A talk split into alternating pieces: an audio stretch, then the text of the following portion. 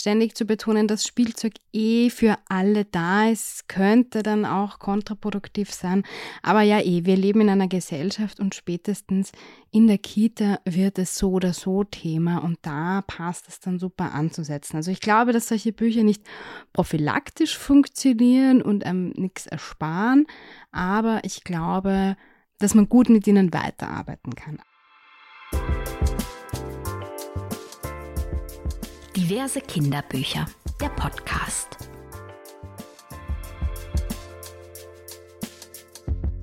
Bücher zum Thema Must-Haves für die Kita. Hallo und herzlich willkommen beim Diverse Kinderbücher Podcast. Ich werde durchaus oft gefragt, ob ich Bücheranschaffungsempfehlungslisten für Kitas parat habe und das habe ich aus mehreren Gründen nicht, aber der Hauptgrund ist eigentlich sehr banal und zwar, dass mich niemand für diese Arbeit bezahlt.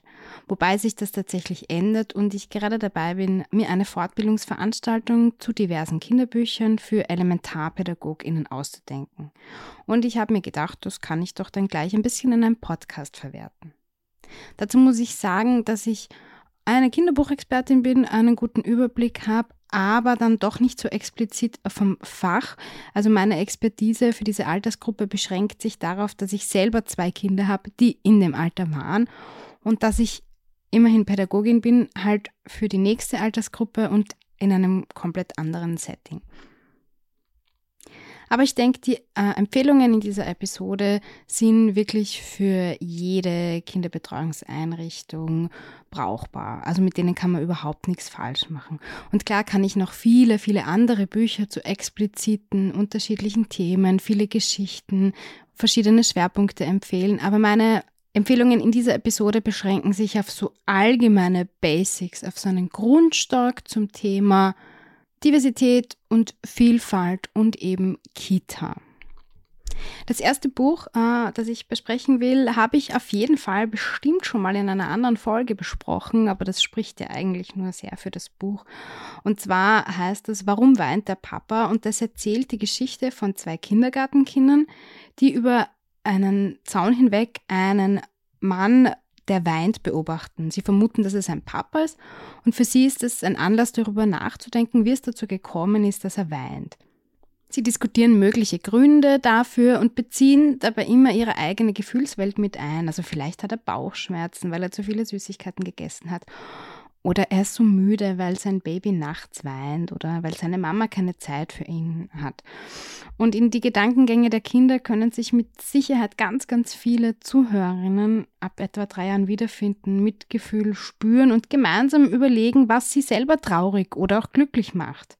Das ist eine wirklich wunderbare Geschichte über Empathie und so leicht und so selbstverständlich. Und ich kann mir auch gut vorstellen, dass es in so einem Vorlesekontext total gut ankommt. Also meine Erfahrungen mit dem Buch waren so, dass Kinder das einfach super, super angenommen haben und dass das ganz, ganz nah dran ist an der Gefühlswelt und überhaupt an der Welt von den Zuhörerinnen. Habe ich auch schon mal in einer Episode mit Sicherheit empfohlen, aber ist auch so ein Klassiker. Und zwar generell die Autorin Konstanze von Kitzing, die unterschiedliche Bücher hat, also zum Beispiel Pappbilderbücher, in denen es ganz viel um verschiedene Kinder und ihre äh, Gefühle, um ihre Stärken, um ihre Interessen geht. Also ganz viel um Individualität, aber eben auch um Gemeinschaft. Und in diesen Pappbilderbüchern, die sind schon auch für kleinere Kinder ganz super geeignet, können sich Kinder halt wiederfinden und eben Gemeinsamkeiten und Unterschiede entdecken. Und da gibt es so verschiedene Protagonistinnen, äh, die dann auch und jetzt wird es spannend, in einem ganz großen Wimmelbuch wieder erscheinen. Das heißt, Kinder finden Protagonistinnen aus einem Buch, das sie schon von früher vielleicht kennen, das es auch gibt in der Kita, in einem Wimmelbuch wieder. Und es heißt, komm, wir zeigen dir unsere Kita. Und es handelt vom Alltag im Kindergarten, vom Ankommen übers Schlafen und Essen bis zum Toben im Garten. Und das Buch eignet sich perfekt, um gemeinsam so ähnlich oder ganz anders erlebte Situationen zu reflektieren und zu besprechen. Es kann eine, Vor eine Vorbereitung auf den Kindergarteneinstieg sein oder eben auch ein Angebot in der Kita zum Betrachten, Details entdecken und auch Geschichten weitererzählen. Da gibt es dann auch noch einen zweiten Teil, also auch so ein großformatiges, wirklich super diverses, schönes, detailreiches, liebevolles Buch. Das heißt, komm, wir zeigen dir unseren Wald. Und das sind dann wieder die Protagonistinnen aus der Kita, die dann in den Wald gehen und quasi so Waldpädagogik erleben. Absolute Must-Haves, kann man nichts falsch machen. Dann gibt es auch noch zwei Papilla-Bücher aus dem Zuckersüß Verlag. Das eine heißt äh, Spielzeug ist für alle da und das andere heißt Kleidung ist für alle da. Das Buch hat definitiv seine Stärke in dem Kita-Kontext. Ich finde das teilweise ein bisschen schwierig, wenn man solche Bücher sofort mal reinholt als Eltern, um sich quasi zu schützen und quasi das Thema schon problematisiert, bevor es vielleicht ein bisschen ein Problem geworden ist. Also ständig zu betonen, dass Spielzeug eh für alle da ist, könnte dann auch kontraproduktiv sein. Aber ja, eh, wir leben in einer Gesellschaft und spätestens in der Kita wird es so oder so Thema und da passt es dann super anzusetzen. Also ich glaube, dass solche Bücher nicht prophylaktisch funktionieren und einem nichts ersparen, aber ich glaube, dass sie, dass man gut mit ihnen weiterarbeiten kann. Also in dem Bilderbuch Spielzeug ist für alle, da geht es ganz niedlich und detailreich um die unterschiedlichsten Kinder mit den unterschiedlichsten optischen Vielfaltsmerkmalen, konkret Frisuren, Kleidung, Hauttöne und körperliche Fähigkeiten. Und man sieht ihre jeweiligen favorisierten Spielwelten. Die umsorgen Puppen, weil ich mich so gern um andere kümmere, spielen mit Dinosauriern, weil es so viele Arten gibt, oder werfen Basketbälle, weil ich so gerne im Team spiele. Und auf der letzten Seite wird klargestellt, was die BetrachterInnen bereits ahnen, auch wenn es so viele behaupten, vor allem in der Kita, es gibt kein Mädchenspielzeug oder Jungsspielzeug. Also das Buch schließt eine Lücke zwischen den öden Kinderbüchern, in denen es vor Klischees und Stereotypen nur so wimmelt, und welchen, die diese zwar aufbrechen wollen, das Ganze aber trotzdem erstmal noch mehr problematisieren. Also wenn da schon eine Geschichte voransteht, in der das problematisiert wird, wird das ja somit verfestigt und reproduziert. Die kommen dann oft erst viel später zum Punkt, aber da ist es dann ja oft schon zu spät. Diese Lektüre wirkt auf jeden Fall dem Diktat der Rollenzuschreibungen, denen sich Kinder kaum entziehen können, entgegen und unterstützt sie dabei, ihren Interessen nachzugehen und sich frei zu entfalten. Und zeitgleich ist eben das Buch zum Thema Klamotten erschienen. Auch Kleidung ist für alle da, ist so ein liebenswürdiges Büchlein und eine empowernde Ressource für alle, die gern Latzhosen, Kappen oder Tütüs tragen. Unbedingt empfehlen möchte ich auch das von Katrin Wiele, die ist bekannt durch ihre superschönen Naturbücher, das klar und ansprechend illustrierte Bildwörterbuch Mein Tag. Das eignet sich hervorragend dafür, um mit Kindergartenkindern ab zwei Jahren ihre Tagesabläufe zu besprechen und gleichzeitig den Wortschatz zu erweitern. Eh klar. Die Hauptfigur des Buchs ist Paul, der mit seinen Eltern und seiner Babyschwester zusammenlebt und durch seinen Tag begleitet wird. Aufstehen, frühstücken, mit Kita-Freundinnen im Garten spielen, einkaufen mit Papa, kochen mit Mama, ein Playdate mit einer Freundin und zu guter Letzt eine gute Nachtgeschichte und dann ab ins Bett. Die Hälfte jeder Doppelseite zeigt Paul in der jeweiligen Alltagssituation, auf der anderen Seite sind dazu passende Begriffe abgebildet und beschriftet. Das Buch erfüllt auch einige Vielfaltskriterien. Die Personen inklusive der Kernfamilie, die dargestellt wird, haben unterschiedliche Hautfarben und die Care-Arbeit scheint zwischen den Eltern ausgeglichen zu sein. Die selbstverständlich abgebildete Vielfalt der weiteren Protagonistinnen auch ist ein Grund dafür, dass ich mir das Buch absolut für den Einsatz in der Kita vorstellen kann. Und äh, dieses Buch gibt es auch in einer Kamishibai-Variante Kamishibai, das sind so japanische Holzerzähltheater, also so Bilderbuchkinos. Das ist so ein Holzkasten, der puh, äh, A3 groß ist ungefähr. Und für den gibt es bei Verlagen Bilderbuchkarten. Also es gibt manche Bücher, die es als Bücher gibt, eben auch als Karten. Also so als riesige Karten und man kann die von oben einstecken. Also eine Doppelseite erscheint dann. Es ist ein analoges Bilderbuchkino und ich finde es einfach großartig und Kinder lieben das Setting auch absolut. Und das Buch gibt es eben auch mm, mit den einzelnen Karten, also nur mit den Bildern, ohne ohne Schrift. Aber da ist ein Büchlein dabei und dieses Büchlein erzählt, also dieses Büchlein gibt dann so Tipps und Tricks, wie man die Seite mit Kindern bearbeiten könnte, welche Fragen man stellt, also welche Rituale da dazu passen würden, wie man quasi diese Story tellt. Das waren jetzt auf jeden Fall mal meine absoluten Must-Have Basics. Es gibt aber im Internet auch durchaus Empfehlungslisten für Kitas, nicht von mir, aber von der Fachstelle Kinderwelten in Berlin. Und ich habe zum Sprachinterview äh, Gabriele Kone von dort eingeladen. Liebe Gabriele, schön, dass du da bist und danke, dass du deine Expertise einbringst. Also die Fachstelle Kinderwelten, die geht aus dem Institut für den Situationsansatz hervor und arbeitet mit dem Ansatz der vorurteilsbewussten Bildung und Erziehung. Was versteht man darunter und was macht ihr eigentlich genau? Der Ansatz richtet sich an pädagogische Fachkräfte, die mit Kindern im Alter bis zu zehn Jahren arbeiten und beschäftigt sich intersektional mit allen Vielfaltsaspekten. Es handelt sich dabei um ein inklusives Praxiskonzept, das den Anspruch Respekt vor Verschiedenheit mit dem Nicht-Akzeptieren von Ausgrenzung und Diskriminierung verbindet, auf der Basis der Kinder- und Menschenrechte. Und was hat das Ganze mit Kinderbüchern zu tun? Kinderbücher sind ein Material, mit dem sich Kinder ihr Bild von sich selbst, von anderen und der Welt bilden. Und Kinder brauchen Bücher, die diese tatsächlich vorhandene gesellschaftliche Vielfalt diskriminierungskritisch abbilden, damit sie ein realistisches Bild von sich selbst und der Welt bilden können. Ihr habt ja Kriterien für die Auswahl von Kinderbüchern, die eine vorurteilsbewusste und inklusive Bildung unterstützen, ausgearbeitet. Ähm, ist die Wortwahl wertschätzend? Ganz wichtig, keine diskriminierenden Bezeichnungen. Also eine weitere wichtige Frage ist, wer hat die Hauptrolle?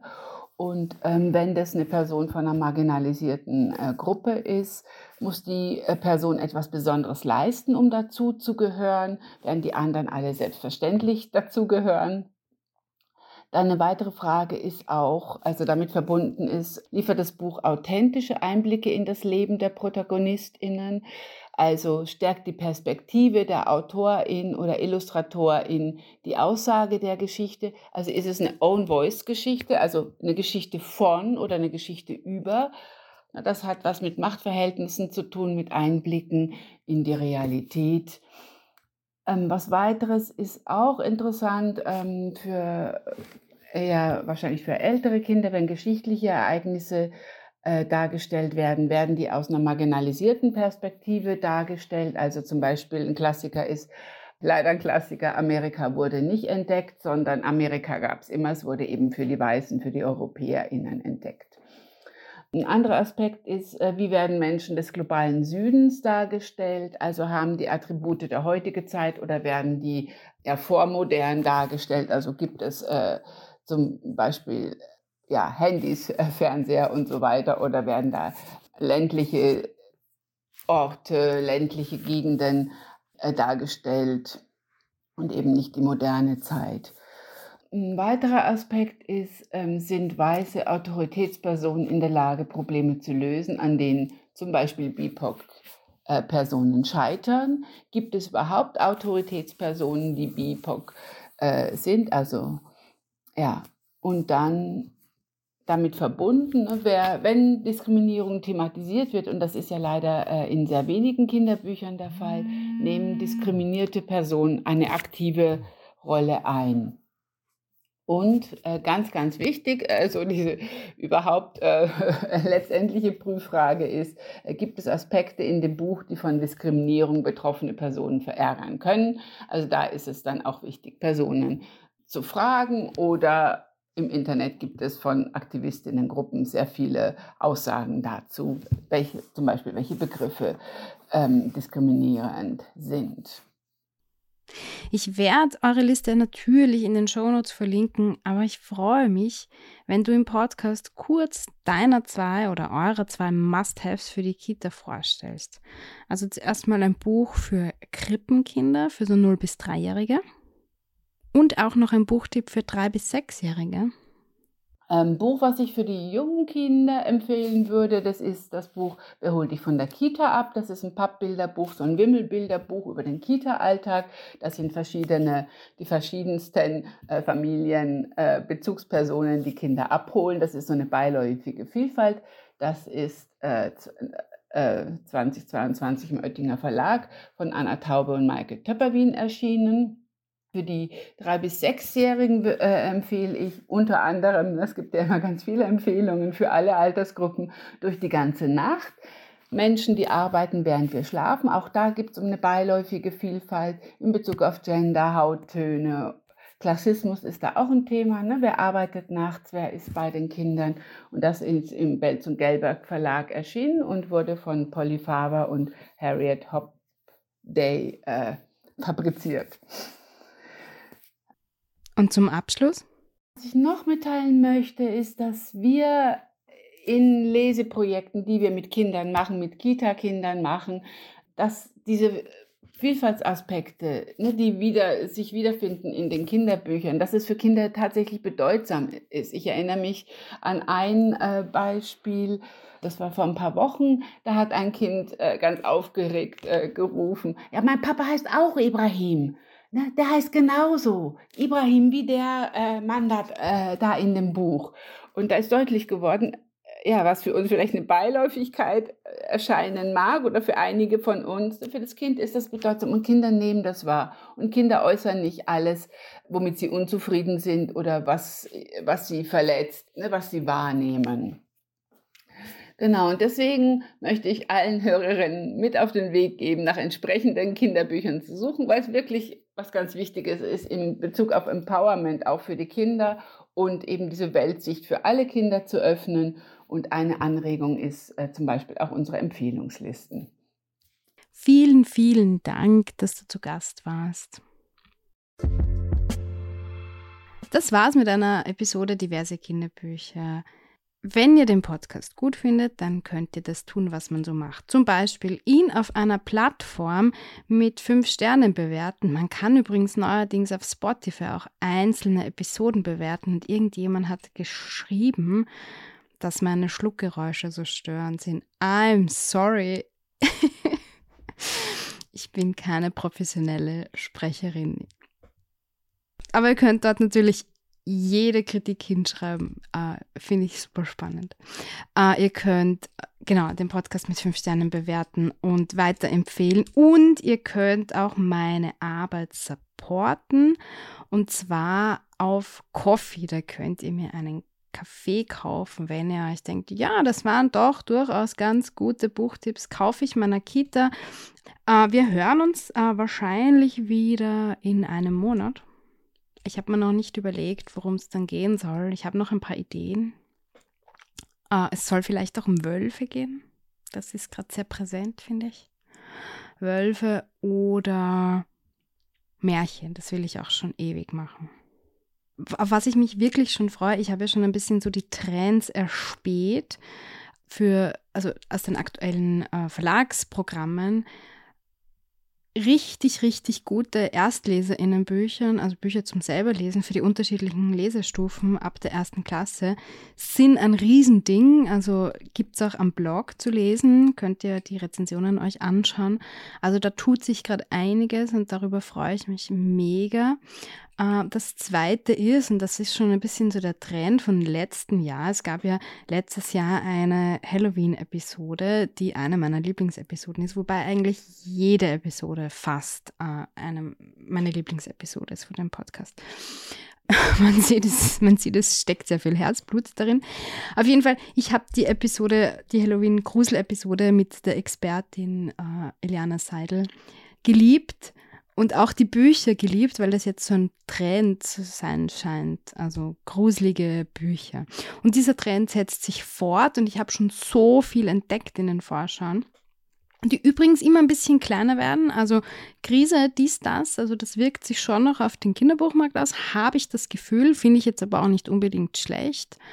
Ich habe wirklich einige sehr, sehr, sehr, sehr vielversprechende Halloween-Bücher entdeckt und es wird dieses Jahr im auf jeden Fall noch eine Episode geben. Und auch die Gruselexpertin Eliana Seidel ist wieder eingeladen. Wir haben uns das schon ausgemacht. Wahrscheinlich werden wir ein Live-Gespräch führen und uns austauschen über Gruselbücher. Aber das wird dann erst natürlich ähm, im Oktober sein.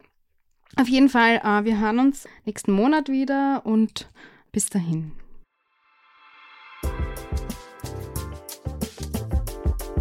Diverse Kinderbücher, der Podcast. Ein Podcast-Werkstatt Original.